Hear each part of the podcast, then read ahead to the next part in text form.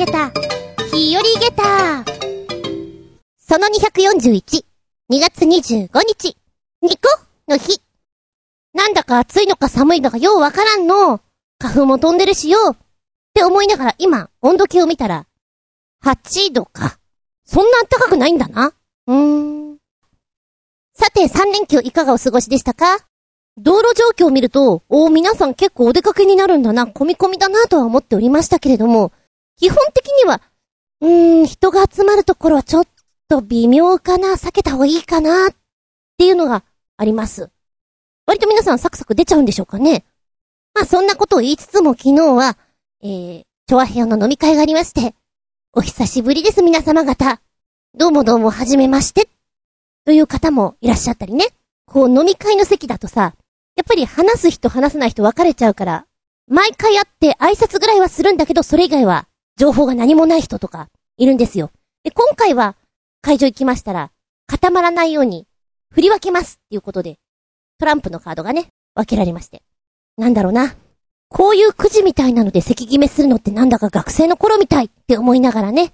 えー、私の右隣にはヨッシーさんが、左隣には劇団フーダニットの座長が。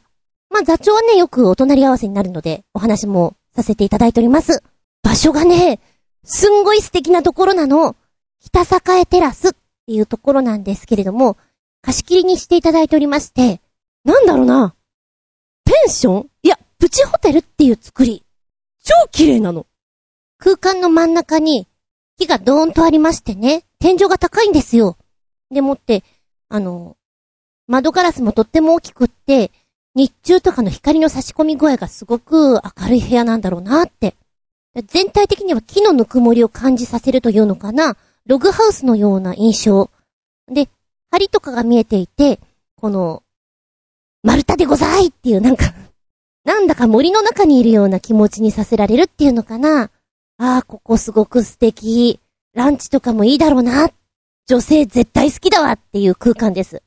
で、夜は夜で、ライトがこう、ふわっと広がる空間っていうのかな？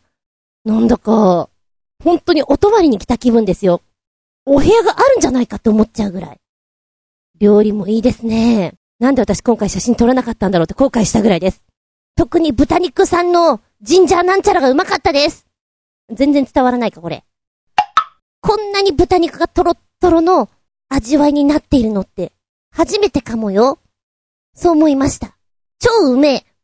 ホームページを見ましたら、ランチタイムとカフェタイムとディナータイムがあります。ディナータイムは要予約ということなんですけれども、えー、ランチタイム950円からということですので皆さんお近くに行ったらぜひ行ってみてください。絶対満足できると思うの。私も近くにいたら。近くに住んでいたら、また行きたいなと思います。遠いんですけど。えちなみに電話番号は、047-709-3440。047-709-3440です。ランチだったら、定番の牛ハラミランチがおすすめだとか。やはりフレンチ出身の星シェフが、このおソースにこだわりを持って作ってるっていうのがいいらしい。そして、ガトーショコラ。このガトーショコラがね、うまいんだってよ。食いてえな。っていうお話です。もしよろしければどうぞです。ってな感じでしばしお付き合いくださいませ。本日ショート。お相手私。ちょあ太郎くんを抱っこさせてもらいました。赤ちゃんの抱っこって、初めてに近いかも。あつみちゅん。どうぞよろしくお願いします。この番組は、ちょあへよ .com のご協力へて放送しております。びっくりたまげたプチゲタ話。ゲタッタあなたは職務質問されたことありますか？おいらですか？あー、ないかなーと思うよ。いや、バイク乗っていて、あのー、はい、ちょっとこっち来てっていうのはあるけれども、あれとはまた別じゃないですか。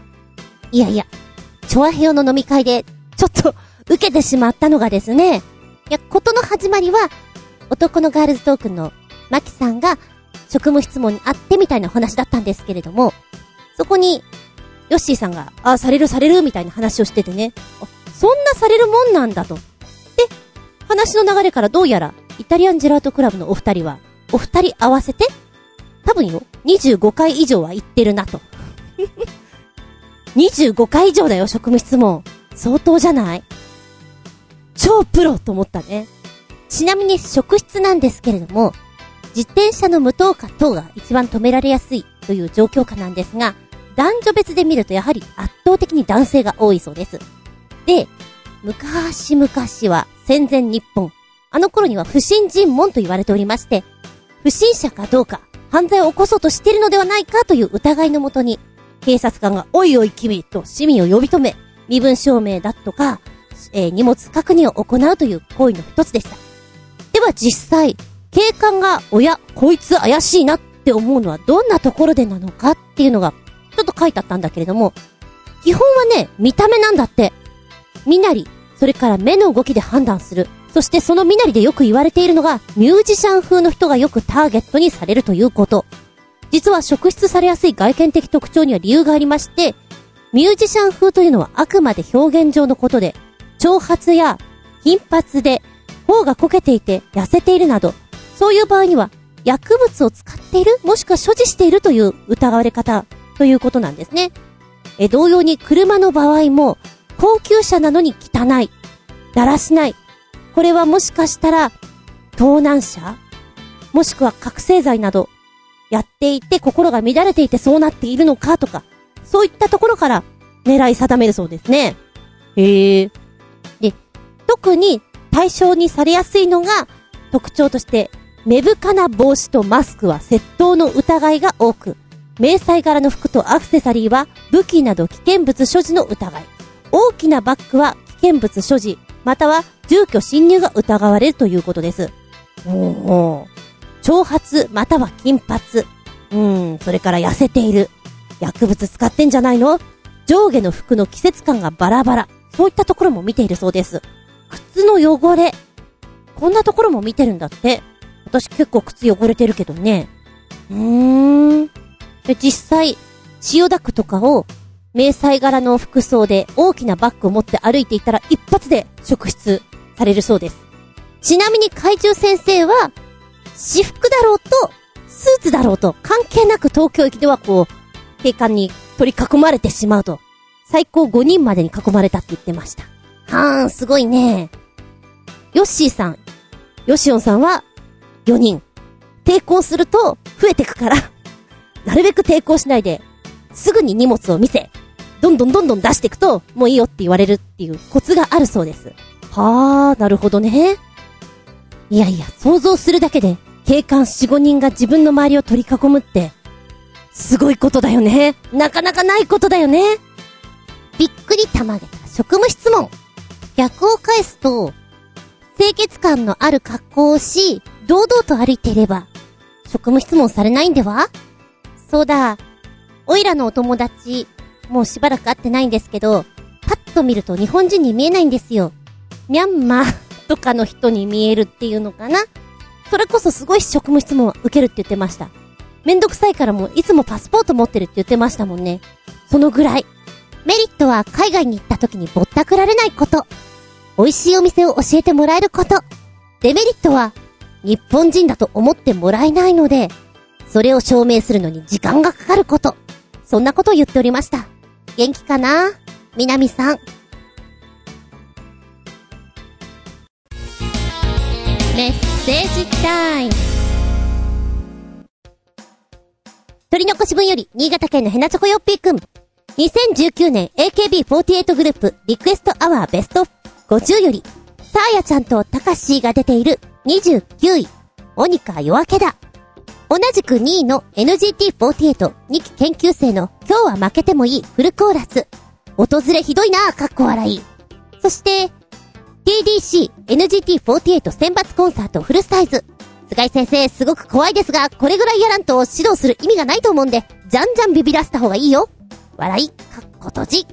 で、最後のコメントが、はっきり言うと NGT48 は2期研究生だけ残ればいい。1期生はつぐつぐだけ残して卒業してもらった方がいい。邪魔である。最初のモニカ夜明けだ。この曲、可愛い曲、愛くるしい曲っていうアイドルがみんな歌いたいっていう明るい印象の曲よりも、どちらかというとかっこいい、暗いダークなイメージが、ちょっとあるんじゃないかと思うんですね。だからこの出だしとか、きっとやっててかっこいいな、素敵だなっていう思いの中やってるんじゃないかなっていうのが伝わってきて、楽しそうだなと思って聞いておりました。表情がね、いつもとは違う何かを見せてくれるっていうのが。それから今日は負けてもいい。おと、訪れ？うーん、何かあったのかな？ねえ。いや、最後にはね、手厳しい、辛辣なご意見が載っておりますけれども、そうだよね、グループやっていくのは大変だから、あの子さえいれば、っていうのが、そうは叶わなかったりするじゃない？で、そこの、トータルバランスでやらなきゃいけないっていうのが難しいところなんだろうなとは思います。ファンからしたら歯がゆいところでもあるだろうしさ、うーん、あの、厳しい劇団さんとかだと、劇団内の合格をしていって、さらにはお客さんサイドから、あいつオッケー、あいつオッケー、あいついらねっていうのがあったらもう本当に脱落していくような、そういうシステムがあったりするんですよ。厳しいなと思うけど、ある意味そういうのがあると、お尻に火がつくじゃない？だから必死さがまた違って、グループっていうか団体がガッと上がっていくものもあるのかもしれないね。いろんなことを実験的にやっている AKB グループさんだったらそれもあってもいいかもしれないね。いや、本人たちは相当厳しいと思いますけれども、ありがとうございます。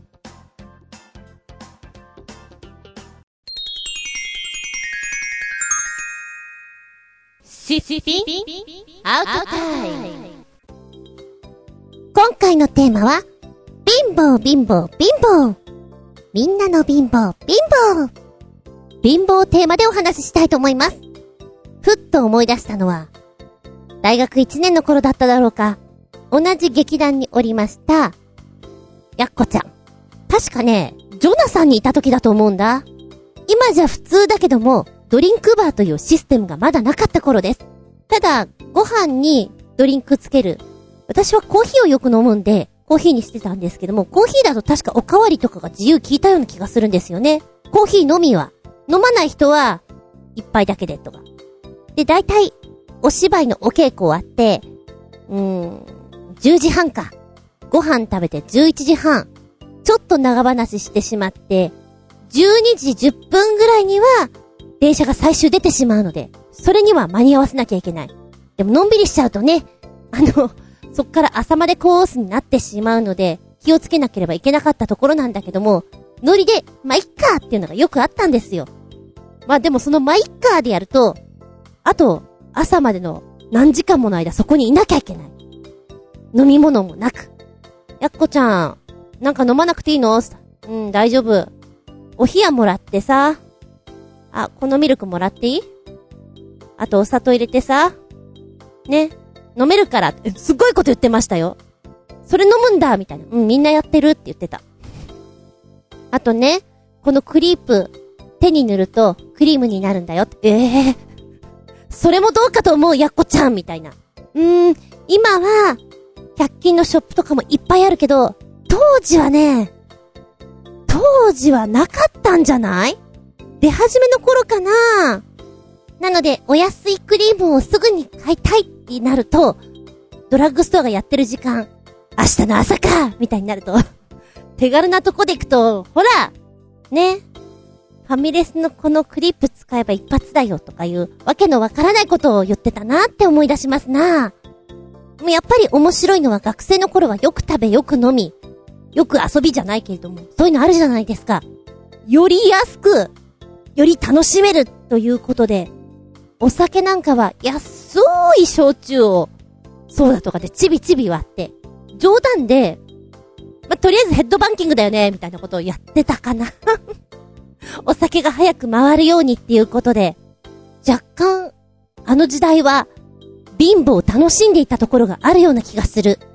あー、今日寝てねえなー。お前どんだけ寝た？あ、俺の方が寝てねえな。みたいな。そんな会話をテスト前にしたことがあるんじゃないかと思うんだけど、あれに近いものがあって、俺財布んだか300円しかねえんだけど、みたいなね。貧乏自慢。次の給料日まで頑張ろうぜ、みたいな。おいら酒飲まないからよくわかんないんだけど、あの、ワンカップ、おいちゃんがよく飲んでるやつね。あれって結構強めなんでしょ？後輩の子が、部室とかでよく飲んでたなっていう印象があります。とりあえずガソリン入れとくみたいなね。貧乏飯は結構、ダイエット食と被るんじゃないかと思うんだけども、やはりもやしを王様とし、味の濃いものでなんとか、やり作ろうみたいなね。ボリュームを増やしてくみたいな。おいらのおすすめ貧乏食。もやしを一袋、ザバザッと洗っていただきまして、フライパンに油を入れていただく。まあ、ごま油でもいいです。で、炒めるじゃん塩胡椒、醤油、ちょっと味付け濃いめの方が私は好き。そこに、あればでいいんだけれども、豚肉のバラとかでいいので、2枚ほど、広げて、並べる。そして火を止めてしまいます。もやしの温度がそのまま豚肉の方に、じゅんわーっと行くので、その熱で温めちゃいます。その間に、卵を2個ほど割ってトキトキしておきましょうもやしと豚肉は別のお皿にちょいと移しときます。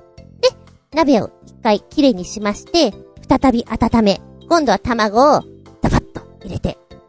はい、ここでオムレツと同じ要領でもやしくんと豚肉くんを戻します。卵のところに入れまして、で、卵の半分のところを折り返して、ま、オムライスのようなスタイルにするわけですよね。おソースと、それからマヨネーズをビシャーっとこう、かけまして、生姜なんぞ一緒にやれば添えていただけたらいいかな。見た目、オムレツのような、オムライスのような、ポンペ焼きのような、何かよくわからないものを作っておりますけれども、これがうまい。冷蔵庫に余り物のキャベツとか人参とかあったら一緒に炒めていただいてもいいんじゃないかと思うんだけども、なんだか最終的にこうソース味にして食べるってうまいなと思って、一時ハマって、一週間に3回ぐらいこれ食べてた時ある。思えばこれにお餅を入れたりとか、それだけでもボリューミーになるなって。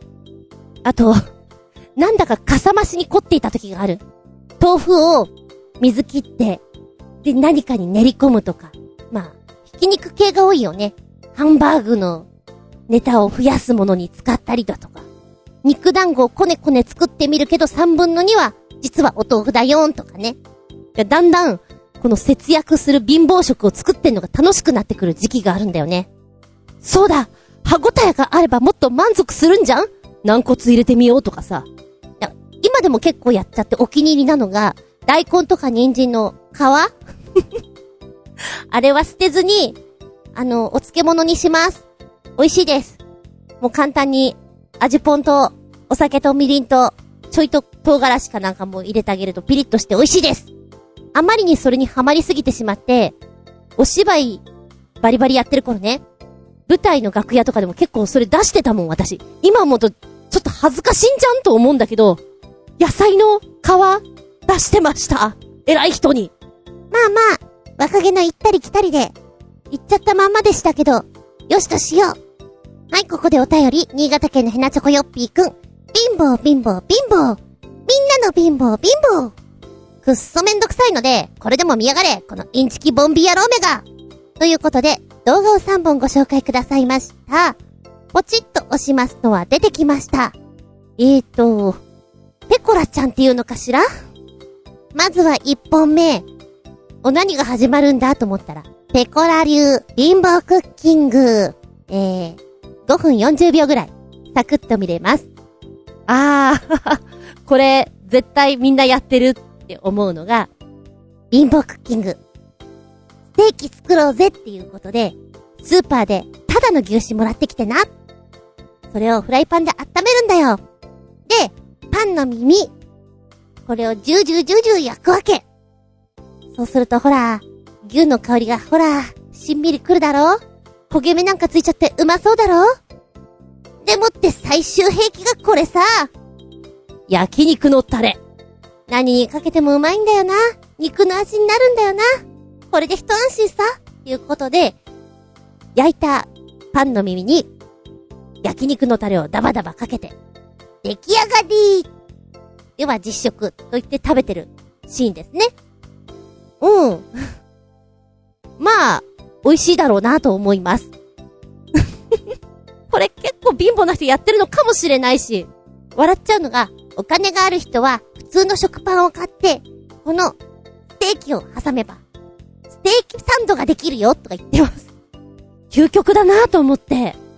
ほうほうほうほう。2本目がね、初めての食レポ。で、3本目、再び、貧乏クッキング、駄菓子編。え、駄菓子編って何？あのー、駄菓子に売っているあれやこれやを混ぜ込んでバーガー作っちゃったよってやってます。ん？頭おかしいのかな？とか思いながら見続けてください。でもね、1本目の時には、何？アニメの部分だけじゃなくて、本体というか、実際作ってるところを見ることができるんですね。わかりやすいなと思ったんだけど、3本目はね、オールアニメのところなので、うーん、私は1本目の構成の方が好きだなと思って見てました。で、え、3本目の動画は9分58秒ありまして、バーガーは3つ作ります。バカだなと思うのがあるんだけど、こういうのが子供たちに受けるんだよね、きっとね。駄菓子にあるもの。まず最初は、あんず3つ入りバーガー。あー、なんか、さっぱりしていてありなのかな二つ目、見た目がショートの酸っぱいバーガー。酸っぱいバーガーは、すごいぞ。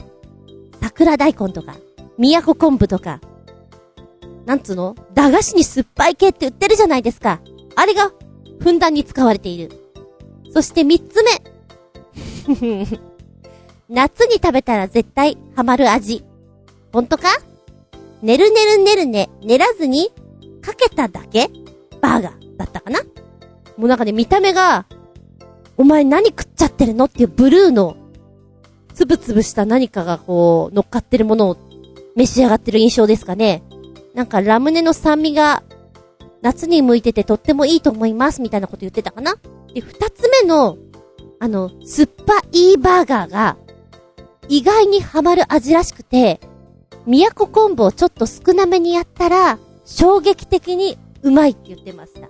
でもね、最初食べた時には、んあ、え、ちょっとこれは、罰ゲームに近いですね、とか言ってたんだけど、最終的なね、コメントでは、一番これが美味しいって言ってた。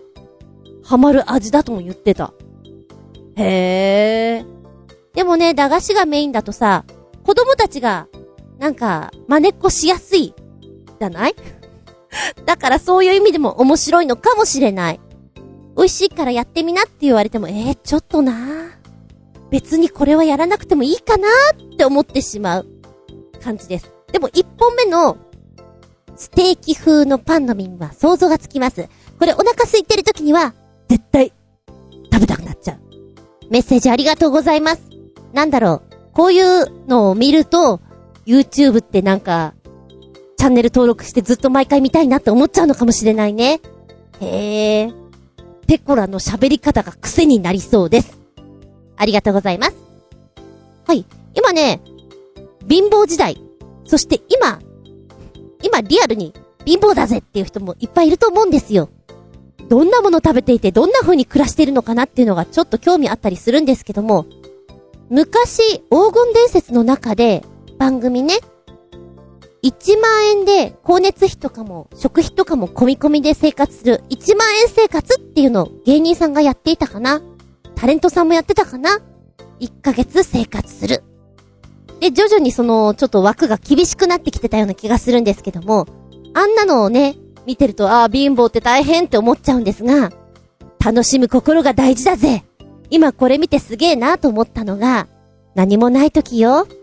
ご飯に福神漬けをドバッとかけてください。もしもあれば、卵を真ん中にポンと入れて食べていただくだけでも超美味しいです。紅生姜は牛丼屋さんとかでタダでもらえるので、たくさんもらってくれば、これはタダですよココイチとか行って福神漬けもらってくれば、タダですよ福神漬け丼。ドーン。びっくりたまげた。喉乾きそう。では、お近くに丸亀製麺とかはございますか？あそこ、天かす、かけ放題なんですよね。テイクアウト用に、どさっと持って帰ってきたらどうでしょうか？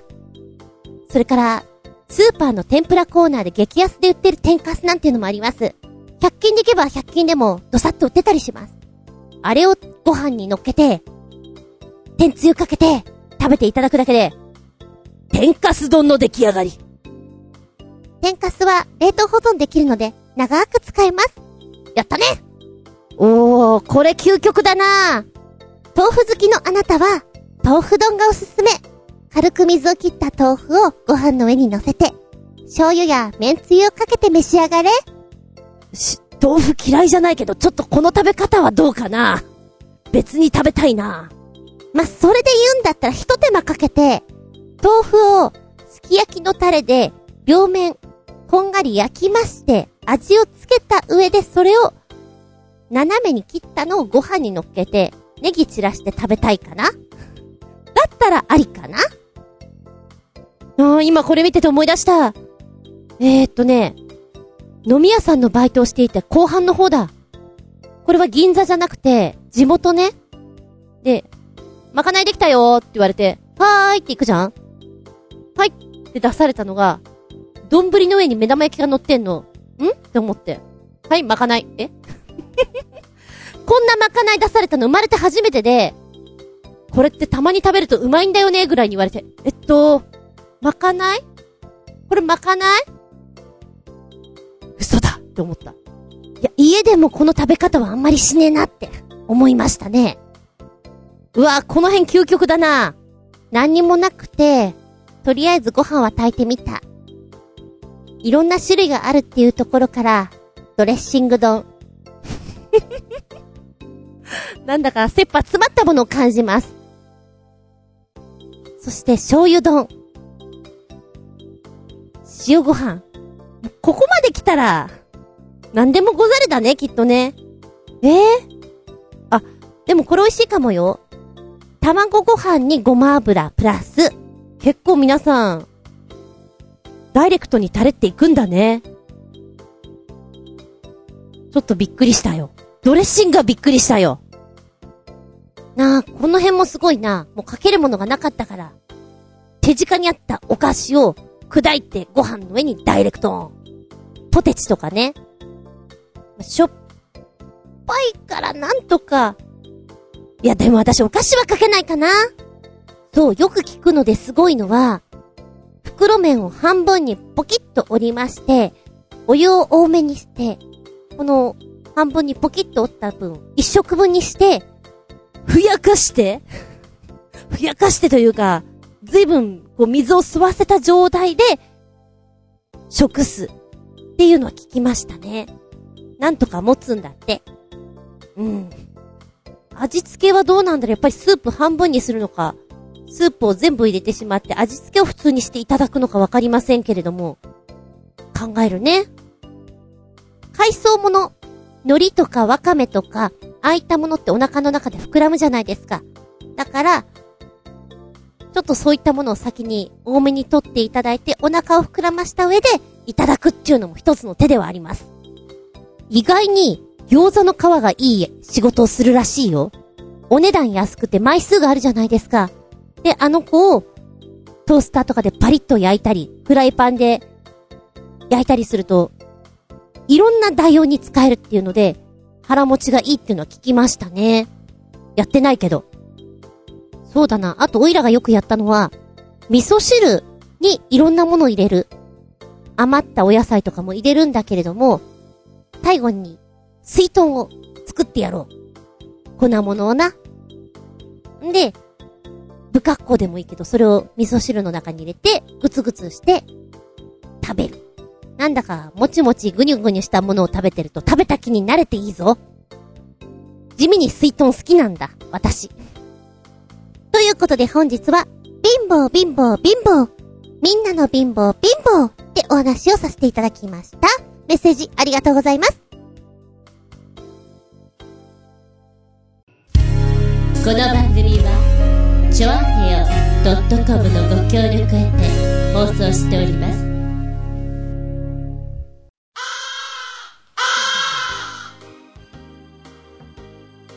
はい、本日もお付き合いありがとうございます。ショートでした。次回は、3月10日、下駄242でお聞きいただけたらと思います。テーマは、それが問題です。でいきたいと思います。それが問題です。どれが問題ですか？何が問題なんですか？